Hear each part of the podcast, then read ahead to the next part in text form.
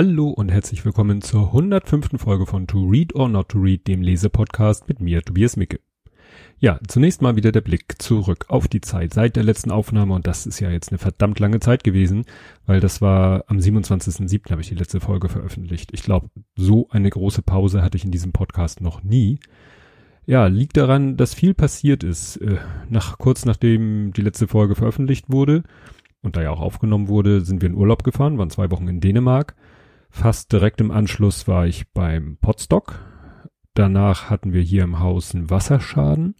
Dann hatte der Große am Tag, nachdem er ausgezogen ist, was natürlich auch nochmal ein bisschen äh, Action gemacht hat, zum ersten Mal in seinem Leben eine schwere Sportverletzung, doppelten Bänderriss. Ja, und das hat uns dann doch alles so in Beschlag genommen, dass ich zwar das Buch, was ich heute vorstelle, schon, ich glaube, seit zwei Wochen oder so oder sogar drei Wochen schon durchgelesen habe, aber partout nicht dazu gekommen bin, es ja aufzubereiten, meine Sendungsnotizen zu machen. Das habe ich gestern geschafft und heute komme ich sogar gleich direkt am nächsten Tag dazu, die Aufnahme zu machen und die hört ihr jetzt. Ja, wer genaueres hören will, wissen will zu den äh, Dingen aus meinem Leben, der muss dann den Blathering-Podcast hören. Ist meist, solche Sachen erzähle ich dann meistens am Ende der Folge. Gibt ja Kapitelmarken. Ja, ähm, das ist dann aber alles schon zur der Begrüßung, Rückblick, Abteilung. Deswegen kommen wir jetzt gleich zum nächsten Punkt, nämlich zum Buch. Das Buch hat den Titel Die drei Sonnen. Untertitel gibt es nicht, aber erwähnenswert ist, dass es der erste Teil der sogenannten Trisolaris Trilogie ist, jeweils mit einem O. Ja, Erscheinungsdatum 2007. Und der Autor ist, und jetzt geht's los, ich muss hier ganz viele chinesische Namen vorlesen und ich habe keinen Schimmer, wie ich die aussprechen soll. Ähm, Liu Xixin, also ich buchstabiere mal Z, nein, C-I-X-I-N, also Zixin, ähm, äh, wird wahrscheinlich ganz anders ausgesprochen, Jahrgang 63, geboren in China und lebt da glaube ich jetzt auch noch. Und ich habe hier mal äh, ein Zitat, neunfacher Galaxy Award Preisträger. Das, der Galaxy Award ist der höchste, am höchsten angesehene Science-Fiction-Preis in China und ist auch Gewinner des Xingyun Award. Und dieses Buch hat ich weiß es nicht mehr, hat auch noch einen Preis gewonnen. Ach, ich gucke einfach mal hinten aufs Buch, da steht auch, nein, vorne, Dick Hugo Award. Das ist, äh, so viel ich weiß, ein Science-Fiction-Preis. Also ein Preis für Science-Fiction-Literatur. Ja, also hochprämiert der Autor und das Buch. Hm, interessant, das Einzige, was ich noch so erwähnenswert finde, weil man nicht viel über ihn herausfindet, ist, er war früher Ingenieur in einem Kraftwerk, kommt also schon aus dem technischen Beruf und ist sehr wissenschaftsbegeistert. Das merkt man dem Buch auch an. Erschien im Heine Verlag habe ich mir jetzt mal gekniffen, da noch irgendwas wieder zu, zu sagen, weil ich hatte, glaube ich, mittlerweile fast alle Verlage durch. Ja, wie bin ich an das Buch gekommen? Das ist das Geschenk, sozusagen der zweite Teil eines Doppelgeschenks von Klaus von Alle Bücher müssen gelesen werden, von dem Podcast, der sich eben, ja, kann man sagen, ausschließlich so mit Fantasy Science Fiction Literatur beschäftigt. Deswegen bekomme ich von ihm immer spannende Science Fiction Bücher, so auch dieses. Ja, aber jetzt erstmal zum Inhalt. Und der Inhalt, vor dem eigentlichen Inhalt, also dem eigentlichen Start des Buches, kommt erstmal ein Personenverzeichnis. Das finde ich sehr gut, weil es ist nun mal leider so, wir, ja, äh, Bananen ist, glaube ich, der, der Ausdruck, der den Asiaten für uns benutzen. Ähm, nee, Langnasen. Langnasen, so war das. Ähm, ist es halt schwer, mit solchen Namen äh, zu hantieren und zu merken und äh, ja, deswegen werden erstmal alle Personen vorgestellt. Ähm, das macht es schon mal etwas leichter. Äh, und dann gliedert sich das Buch in drei Teile. Spielt größtenteils, muss man sagen, also zu, sag mal, 99 Prozent auf der Erde in China. Ähm, wo das andere Prozent spielt, komme ich vielleicht am, äh, nachher nochmal zu.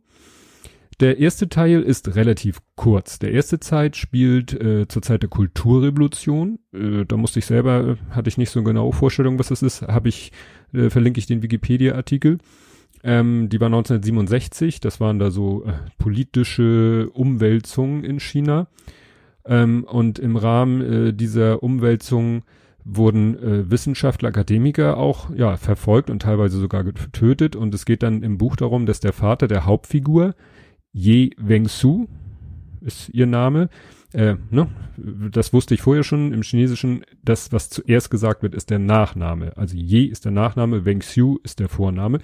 Ähm, und ihr Vater wird vor ihren Augen getötet im ja, Zuge dieser Kulturrevolution, sogar unter der Mitwirkung ihrer Mutter und ihrer Schwester. Also das war damals diese Kulturrevolution, hat eben auch ja Familien gespaltet. Ähm, ja, zwei Jahre später leistet sie dann Strafarbeit. Sie muss in so einem Waldstück da Bäume fällen. Und äh, sie lernt das Buch Der stumme Frühling kennen und das habe ich dann auch mal gegoogelt. Also der stumme Frühling ist so ein ganz frühes Buch schon aus den 60er Jahren, wo sich eine Frau so mit den Folgen der Umweltverschmutzung gerade so im Zuge, ne, der, der, ne, in den, da kam ja auch so auf so Insektenvertilgungsmittel und äh, ist, das scheint wirklich so ein bahnbrechendes Buch gewesen zu sein. Wird heute noch oft zitiert. Ich habe es dann auch in einem anderen Zusammenhang letztens gerade noch mal gehört von diesem Buch. Verlinke ich auch mal den Wikipedia-Artikel. So, und dieses Buch äh, lernen Sie da kennen, äh, dann, ja, in dem Zusammenhang mit diesem Buch äh, wird aber auch sozusagen ein Verrat äh, an ihr durchgeführt, der, äh, ihr droht dann sogar der Tod. Und äh, sie rettet dann, dass sie, weil ne, ihre Eltern waren oder ihr Vater auf jeden Fall war ja auch Wissenschaftler, sie ist Astrophysikerin und deshalb wird sie in so einem geheimen Forschungsprojekt untergebracht. Das trägt den Namen Rotes Ufer. So, das ist der erste Teil. Also der erste Teil ist, wie gesagt, 60, 69. Sie ist eine junge Frau. Dann geht's weiter, zweiter Teil. Der beginnt 38 Jahre später. Also man könnte sagen, so ungefähr zu der Zeit, als das Buch erschienen ist. Oder sogar ziemlich genau. Ähm, da ist die äh, Hauptfigur dann ein Mann namens Wang Miao. Der ist Nanotechnologieforscher und der bekommt quasi den Auftrag, eine, ja, ich sag mal, eine dubiose Forschergruppe soll er unterwandern. Die nennen sich Frontiers, Frontiers of Science. Und plötzlich, äh, ne, also er erklärt sich dann bereit, es sind ein bisschen Wirrung und Irrung, äh, da wirklich das zu tun, was da, ja, so eine Mischung aus Politik und Polizei von ihm möchte, nämlich diese Forschergruppe da infiltrieren. Und plötzlich hat er so, ähm, naja, ich nenne es mal Visionen.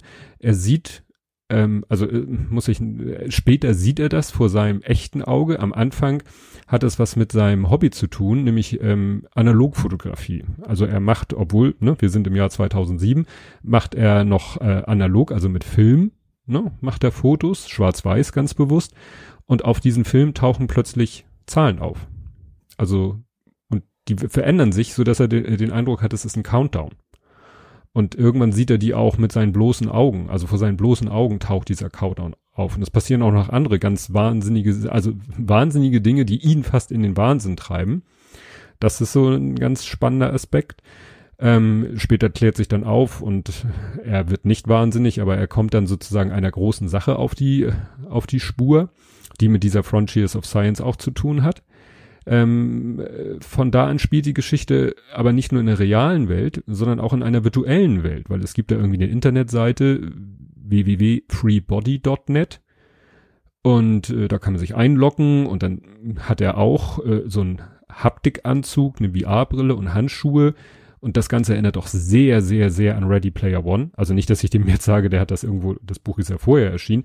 Ähm, aber es ist tatsächlich so wie in Ready Player One, dass äh, große Teile dieses zweiten Teils, der auch sehr lang ist, dass große Teile in dieser virtuellen Welt spielen. Ne? Freebody.net. Da ist dann erst nicht so ganz klar, wo das ist. Also es ist eine Fantasiewelt und die heißt Free Body, weil diese Fantasiewelt äh, wird von drei Sonnen umkreist und das, da gibt's dann in der Physik, Mathematik gibt's dieses Drei-Körper-Problem, dass man so nicht berechnen kann, wie so drei Körper, die umeinander kreisen, wie die sich irgendwie, ich sag mal, synchronisieren. Und ähm, ja, das ist ganz spannend. Ähm, er muss dann sozusagen in dieser virtuellen Welt helfen, dieses Drei-Körper-Problem zu lösen.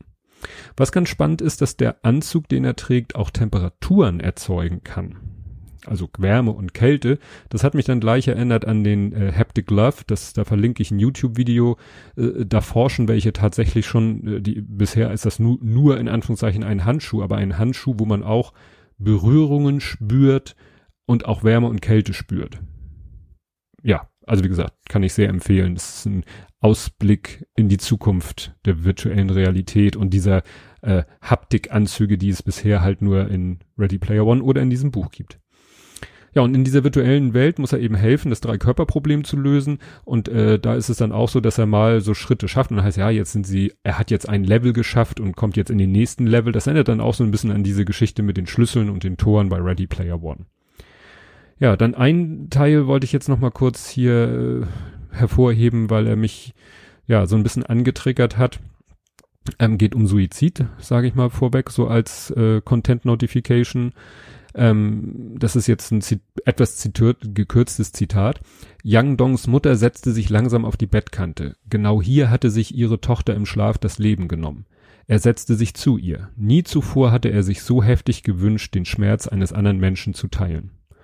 Und ja, das konnte ich doch sehr nachempfinden. Gut, äh, ich habe jetzt äh, Gott sei Dank in, in meinem Umfeld keine äh, Erfahrung mit Suizid, aber dieses äh, Schmerz eines anderen Menschen teilen wollen, kenne ich sozusagen aus der anderen Perspektive. Also wie gesagt, fand ich fand ich schon sehr interessant, diesen, dass er das in dieses Buch eingebaut hat. Ähm, interessant ist dann auch noch, dass ähm, ein anderer Wissenschaftler, der in diesem Buch vorkommt, der erzählt aus seiner Schulzeit, es geht um Mathematik und sein Mathelehrer, äh, ja, ja, unterhält sich mit diesem Wissenschaftler, wie gesagt, noch zu Schulzeiten und äh, sagt zu ihm, Du kommst schnell zum Ergebnis und schlussfolgerst instinktiv aus dem Unterbewusstsein heraus. Deswegen begreifst du es nicht. Was fühlst du, wenn du eine Zahlenreihe siehst? Mir geht es wirklich um deine Empfindungen. Ich sagte, dass sich für mich jede Gruppe von Zahlen wie ein Körper mit einer dreidimensionalen Form anfühle. Ich sei mir natürlich nicht im Klaren darüber, welche Zahlen welche Form abbildeten, aber sicher, dass sie Körper mit einer bestimmten Gestalt darstellten. Und das erinnerte mich doch sehr an meine eigene letzte Folge, Ne? Da ging es ja um ein Buch, wo es um Mathematik und um Zahlen geht. Das hieß ja auch, darf ich zahlen? Und da hatte ich ja auch schon von Daniel Tammet äh, erzählt, der ja auch sagt, er kann deshalb Matheaufgaben so schnell lösen, weil jede Zahl vor ihm irgendwie ein Gebilde ist und wenn er dann mehrere Zahlen zusammenrechnen soll, dann addieren sich vor seinem geistigen Auge diese Figuren und bilden eine neue Figur und das ist für ihn dann die Lösung. Weiß ich nicht, ob der Autor davon irgendwie inspiriert wurde. Ja, in dieser virtuellen Welt ist da noch eine witzige Idee vom Autor.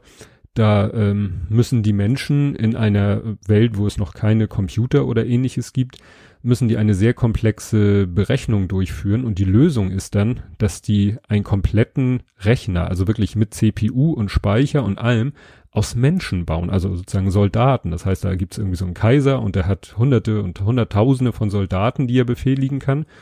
Und ein schlauer Kopf äh, baut dann aus diesen Menschen ein Computer. Und zwar indem er ja drei Menschen nimmt und den Menschen einfach sagt, so äh, du äh, hier sind zwei, äh, die heben eine rot äh, eine schwarze oder eine weiße Fahne.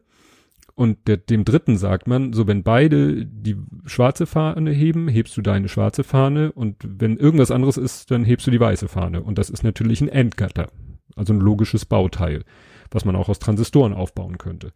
Und genauso kann man natürlich dann auch NAND und NOR und alle anderen logischen Gatter aufbauen aus, ja, drei oder vielleicht auch mal mehr Menschen oder auch mal weniger Menschen, also wenn es jetzt um, äh, ne, um eine Negation geht. Und äh, ja, und da bauen sie in diesem Buch tatsächlich aus Tausenden von Soldaten, bauen sie einen ganzen Rechner zusammen, der dann zwar immer noch nicht super schnell rechnet, aber schneller als jeder Mensch es vielleicht zu der Zeit könnte. Also es ist witzig, wie das beschrieben ist.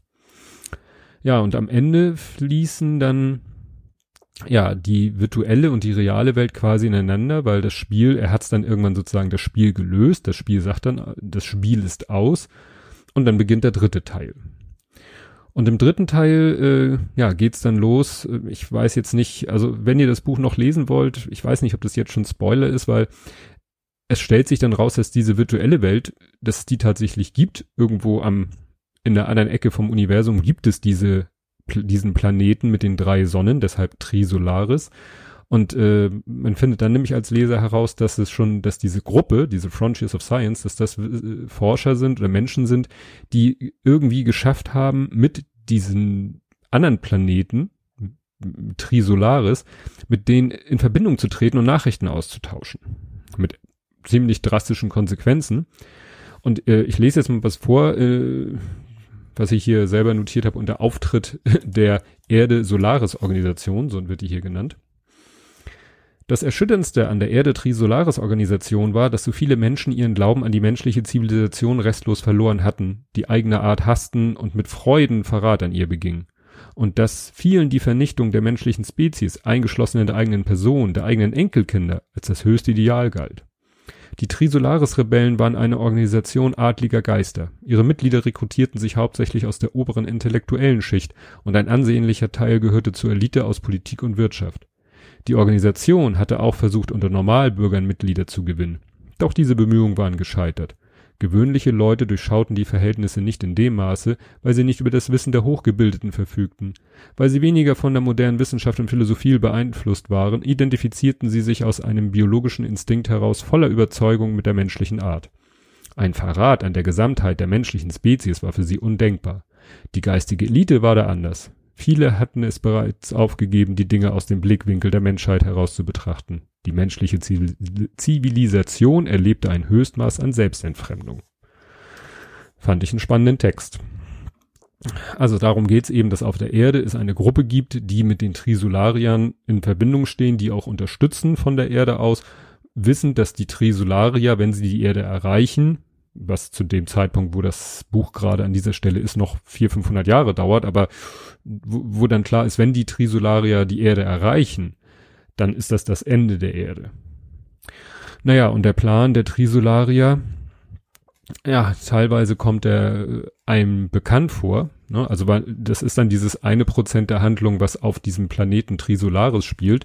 Ähm, da erfährt man dann was über die Pläne der Trisolarier wie die denn ne, die Erde beeinflussen wollen. Lese ich mal vor. Plan Nummer eins trägt den Decknamen Einfärben. Ergriff der Wissenschaftskonsul das Wort. Wir werden die Nebenwirkungen, die durch den Einsatz von Wissenschaft und Technik entstehen, in den Vordergrund rücken, sodass sie in der Öffentlichkeit Angst vor und Abneigung gegenüber der Wissenschaft hervorrufen.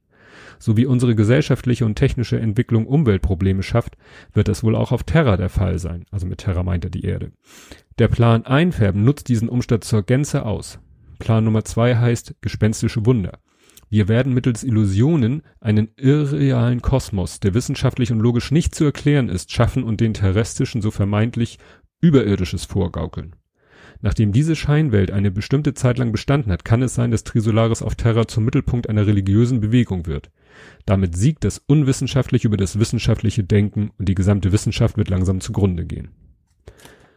Ja, stellt sich dann raus, diese gespenstischen Wunder sind dann eben die Vision, die äh, Wang Miao hatte, also diesen Countdown, den er auf seinem Film gesehen hat und dann auch später vor seinem selbst geschlossenen Augen sieht, das waren halt diese, äh, wie hieß es hier, Geister, Geister, äh, gespenstischen Wunder. Naja, und dieses nach dem Motto, äh, den Menschen den Glauben an die Wissenschaft nehmen oder den Glauben an das Gute der Wissenschaft nehmen, das Gefühl hat man ja manchmal, dass das schon soweit ist. Ja, das Buch endet relativ offen, also ne, die Trisolarier sind unterwegs, äh, auf der Erde gibt es halt ihre Unterstützer und ihre Gegner und ja, man wartet eigentlich darauf, dass die Trisolarier an, an, der Erde ankommen, wobei das noch nicht ganz klar ist, ob sie es schaffen, aber da das das erste Buch von äh, dreien ist, äh, wird da wohl noch eine Menge nachkommen. Ja, dann kommt das Nachwort des Autors, wo er ein bisschen so über sich selber erzählt und ne, wie wissenschaftsbegeistert er ist und so. Ähm, dann Erläuterung zur Aussprache von chinesischen Wörtern oder Namen. Das äh, hm, kam dann ein bisschen spät. Äh, danach kommen dann noch so Anmerkungen, also Erklärung einiger Begriffe. Also zum Beispiel Kulturrevolution oder Maxwell-Gleichung oder Schafgabenorakel, I Ging. Also alles so Begriffe, die im Buch erwähnt werden und wo man eben davon ausgehen kann, dass nicht unbedingt jeder weiß, was die bedeuten, die werden am Ende erklärt. Ja, ich hatte entgegen meiner Gewohnheit nicht mal hinten ein bisschen rumgeblättert. Da wäre, entweder hätte man es nach vorne packen müssen, so wie man ja das Personenverzeichnis nach vorne gepackt hat, oder man hätte einen Hinweis machen müssen, du übrigens am Ende gibt's nochmal ein Begriffsverzeichnis, weil so habe ich mir die Sachen, die ich wissen wollte, äh, per Wikipedia rausgesucht, hätte ich quasi im gleichen Buch finden können. Eine kurze Erklärung. Ja, aber nichtsdestotrotz das Fazit, ein äußerst spannendes und komplexes Buch. Ja, sehr gut geschrieben. Bei den Dialogen merkt man manchmal, dass das aus einem anderen, ich, bei einigen Leuten ist das Wort ja verpönt, Entschuldigung, das ist jetzt ein Kulturkreis. Also es ist nun mal so, äh, die, die chinesische Mentalität ist nun mal eine andere als die, die westeuropäische. Und man merkt es in den Dialogen. Also die äh, unterhalten sich manchmal auf eine Art und Weise, dass das so einem komisch vorkommt, aber ich deute das mal, also ich führe das mal darauf zurück, dass es eben, ja, der anderen Kultur geschuldet ist. Ja, das war es jetzt soweit zum Buch, zum Inhaltlichen und meine Bewertung des Ganzen. Und jetzt äh, kommt der Teil Korinthenkacker, weil ich habe jetzt hier, ich lese jetzt noch noch ein paar Stellen vor, die mir irgendwie so, hä? so was, äh, die mich stutzig gemacht haben. Und ich weiß auch nicht, ob das jetzt dem Autor selbst oder dem Übersetz der Übersetzung geschuldet ist. Ihr könnt es euch ja mal einfach anhören, was ich jetzt vorlese und was ich dazu sage. Würde mich mal interessieren, was äh, ja, was eure Meinung dazu ist. Bin ich da wirklich jetzt irgendwie verbohrt oder äh, stimmt ihr mir dazu? Also, das erste, was ich vorlese, ist, er kommt in einen Raum äh, und beschreibt diesen Raum. So, die Sitzung fand in einem großen Saal statt und Wang Miao erstaunte das Durcheinander, das dort herrschte. Computer und Zubehör standen überall unordentlich an den Wänden und wo die Sachen nicht auf die Tische passten, hatte man sie auf dem Boden platziert zwischen einem Gewirr aus Strom und Internetkabeln. Strom- und Internetkabeln, gut, lass ich noch. Also Internetkabel, da ist schon so, what? Was ist ein Internetkabel? Naja, gut. Einen großen Stapel Router hatte man gar nicht erst in die Computerhäuser eingebaut, sondern einfach oben auf die Server gestellt. Also, ein Router. Ein Router ist sowas wie eine Fritzbox. So, und wieso sollte man den nochmal in ein Gehäuse einbauen? Also das ist, ich weiß nicht, ob das irgendwie schlecht übersetzt ist oder ob der Autor dann, ja, einfach keine Ahnung hat, was ein Router ist. Also ich wüsste nicht, dass man Router noch irgendwie in, in ein Rack einbauen müsste. Gut, gibt's bestimmt auch, aber ich glaube nicht, dass der Autor davon wusste. Gleich danach kommt noch der Satz, in den Ecken des Raumes standen kreuz und quer große Videoleinwände. Sie erinnerten an Zigeunerzelte. What? 2007 oder von wann ist die Übersetzung? Und dann Zigeunerzelte? Seriously? Also, ja, da kannst du heute auf Twitter schon mal einen Mörder-Shitstorm mit auslösen. Ähm, ja, was haben wir dann? Ich hatte ja gesagt, er entwickelt, also er macht Fotos, analoge Fotos, also auf Film. Die Älteren werden sich erinnern. Ich habe mal selber Filme entwickelt und ne, komplett selber entwickelt. Ich habe so ein bisschen Ahnung davon. So, und er hat nämlich seiner Frau seine Kamera gegeben und gesagt, du machst jetzt mal ein paar Fotos, weil die Fotos, die er machte, hatten immer auf dem belichteten Film war halt dieser Countdown zu sehen, wo er sich fragte, wie kommt er da hin? Und dann macht seine Frau die Fotos. So, seine Frau klopfte an die Tür zur Dunkelkammer und sagte ihm, dass der Film nun voll sei. Wang Miao kam heraus und nahm von ihr die Kamera entgegen.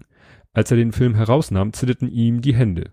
Dann trug er ihn rasch in die Dunkelkammer und verschloss die Tür, ohne auf den verwunderten Blick seiner Frau zu achten. So weit, so gut. In großer Hast badete er den Film, wobei er Unmengen Entwickler und Fixierer auf dem Boden verschüttelte. Als er den Film aus dem Fixiererbad nahm, schloss er die Augen und sprach ein stummes Gebet. Bitte keine Zahlen und so weiter und so fort. Also, wenn man einen analogen Film selber entwickeln möchte, dann muss man den erstmal aus der Filmdose rausziehen. Das muss in absoluter Dunkelheit passieren. Da hilft meistens auch eine Dunkelkammer nicht. Außer sie ist wirklich stock, stock, stock, stock, stock, stock dunkel. So, dann muss man diesen Film, ohne dass man auch nur irgendetwas sieht, in so eine Entwicklerdose aufspulen. Das ist ein ziemlich fummeliger Vorgang. Dann muss man die Filmdose mit Entwickler füllen. Und ich glaube, selbst der schnellste Entwickler, den es so gibt, äh, braucht eine Stunde oder so. Also so wie es hier beschrieben ist, so zick zack zillis und fertig ist der belichtete Film. Äh, soweit ich weiß, nein, geht nicht. Ja, ihr merkt schon, ich kann mich da aufregen. Weil das Buch ansonsten so gut ist und auch wissenschaftlich so fundiert ist, gut, er gibt, sagt, äh, ein paar Sachen hat er sich natürlich ausgedacht, dafür ist es Science Fiction, aber auch so viel echte Wissenschaft in dem Buch drinne ist, dass ich mich frage, naja. So, dann kommt hier noch sowas. Um Interferenzen zu dämpfen, war das Herzstück des Empfängers von flüssigem Helium umgeben, das auf eine Temperatur von minus 269 Grad Celsius heruntergekühlt wurde. Da war, bin ich auch so ein bisschen, ja, das flüssige Helium wurde heruntergekühlt. Ja, also Helium wird heruntergekühlt und dann wird's flüssig. Also über den Satz bin ich auch so ein bisschen gestolpert. Ist nicht direkt falsch, aber ist, ja, was, wann, wann ist was, also was, was hat was zur Folge? Also dadurch, dass ich es runterkühle, wird's flüssig. Und wenn es runter, und wenn er flüssig ist, dann ist er so kalt, dann muss er nicht äh, noch weiter heruntergekühlt werden. Ja, Entschuldigung. Ich weiß, jetzt werde ich richtig kleinlich. Dann, ähm, was habe ich noch hier für eine Szene? War das die schon? Muss ich gucken. Ähm, ach so, ja. Das ist jetzt ein bisschen schwer zu erklären. Es geht darum, dass sie wissen, dass die Trisolaris-Organisation, äh, dass die, sie wollen an die Nachrichten, die die schon mit den Trisolariern ausgetauscht haben. Wissen sie, dass sozusagen die Sendeanlage sich auf einem Schiff befindet, ne, um möglichst schwer gefunden zu werden. Nun wollen sie, wissen sie, wenn sie dieses Schiff irgendwie erstürmen mit Soldaten, dann werden die irgendwie möglichst schnell versuchen, die Daten zu löschen ne, die sie, die Nachrichten, die schon zwischen den Erde, Trisolaris Leuten und den Trisolariern ausgetauscht wurden. Und dann steht hier, das Schwierigste dabei ist zu verhindern, dass die Feinde die Nachrichten löschen, wenn sie von uns angegriffen werden. Nichts wäre einfacher. Im akuten Angriffsfall wird der Feind beim Löschen nicht konventionell vorgehen, weil mit der heutigen Technik des Wiederherstellens von Daten sehr, das Wiederherstellen von Daten sehr simpel ist aber man muss nur ein Magazin in das Festplattenlaufwerk des Servers oder in das Speichermedium abfeuern, dann ist sofort alles weg. Also, die stellen sich das also, es geht also darum, sie wissen, auf der, dem Schiff befinden sich Server und da ne, befinden sich Festplatten drinne und da sind die Daten drauf und wenn sie das Schiff stürmen, dann sagt dieser Redner an dieser Stelle, ja, dann werden die einfach ein Magazin entleeren, sprich mit einer Schusswaffe auf den Server oder auf das Speichermedium schießen. Äh, stelle ich mir auch schwierig vor. Ich verlinke da mal einen YouTube-Artikel, ein YouTube-Video, wo einer sich mal Gedanken gemacht hat darüber, wie schwierig es ist, in ganz kurzer Zeit eine Festplatte so zu zerstören, dass wirklich auch mit dem größten Aufwand die Daten nicht wiederhergestellt werden können. Spoiler, es ist nicht einfach. Es ist nicht einfach. Ja, und äh, nachher finden sie dann, wie sie meinen, eine tolle Lösung, äh, die dann richtig schön Science-Fiction-Style ist. Also äh, der eine war ja Nanotechnologie-Forscher, also der forscht an Nanotechnologie. Und dann machen sie folgendes, sie spannen Nanodrähte über einen Kanal, wo das Schiff längs fährt. Und diese Drähte sind so dünn, dass man sie nicht sieht, und sie sind auch so dünn, dass sie ohne jeglichen Widerstand auch Metall durchtrennen. Ne? Nimmt es mal so hin, ist ein Science-Fiction-Buch.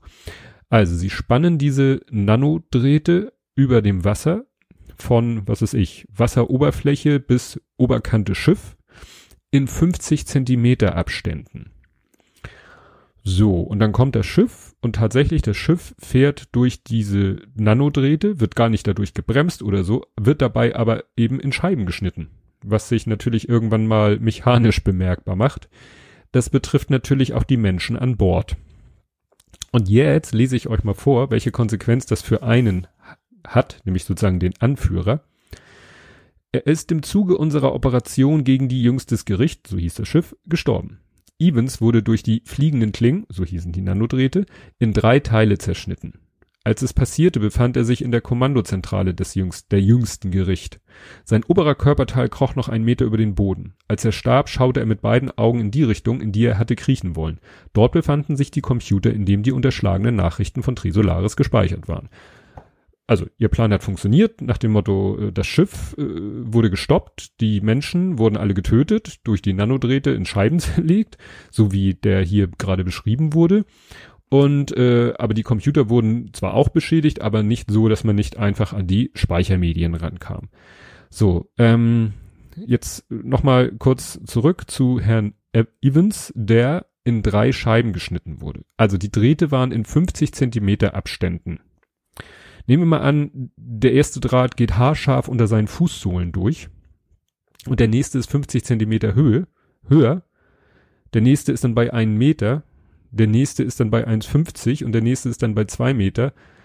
Ja, dann kommt das mit den drei Stücken schon hin. Aber das sind dann Stücke, äh, wo ich glaube, dass kein Teil davon sich noch irgendwie irgendwo hin bewegen kann.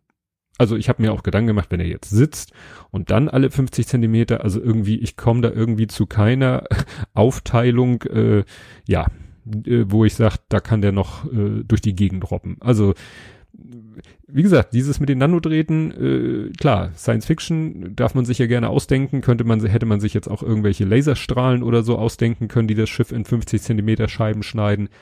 Aber dann die Vorstellung, dass ein Mensch, der in 50 Zentimeter Scheiben geschnitten wird, noch irgendwie was macht, fand ich dann doch ein bisschen, naja, sollte wohl schön dramatisch sein. Aber wie gesagt, das ist alles so meine typische Korinthenkackerei, tut dem Buch als solches kein, kein Abbruch. Und ich weiß auch nicht, was jetzt von den Sachen, die ich da kritisiert habe, vielleicht auch der Übersetzung geschuldet ist. Aber das soll es dann auch wirklich zu diesem Buch gewesen sein. Ja, das nächste Buch bin ich, dadurch, dass ich für dieses Buch schon viel Zeit gebraucht habe, von Fertiglesen bis jetzt äh, Aufnahme und Veröffentlichung, bin ich beim nächsten Buch auch schon relativ weit. Das ist ziemlich, ja, anstrengender Stoff, muss ich sagen. Hm, ergibt sich dann, warum, wenn ich darüber berichte, bei der nächsten Ausgabe von To Read or Not to Read. Und bis dahin, tschüss.